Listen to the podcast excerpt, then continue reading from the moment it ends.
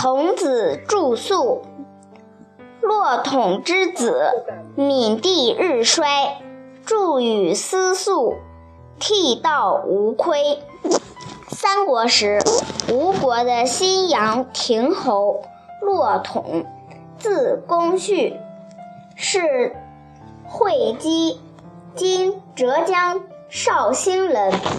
他的父亲叫罗俊，罗统是庶出的，可是他侍奉大妈，十分恭敬。有一年，年城很荒，本地的乡民。和远方的客人，都受了饥饿，非常困苦。罗统就十分慷慨地送米施粥，去救济衰老和智弱的人。他有个姐姐，品行很好，做人又慈善，可是守了寡，也没有儿子。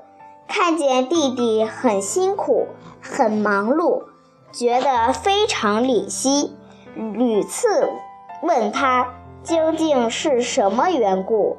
罗统说：“现在人家都在忍受饥饿，我哪里有心思独自吃着饱饭呢？”姐姐便说：“既然是这样，为什么不和我商量，而要自己苦得这般田地呢？”于是他马上拿出。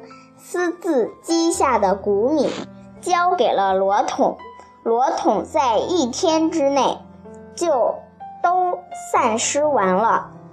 后来姐姐又去告诉母亲，母亲也很欢喜，即吩咐继续布施给贫苦的人。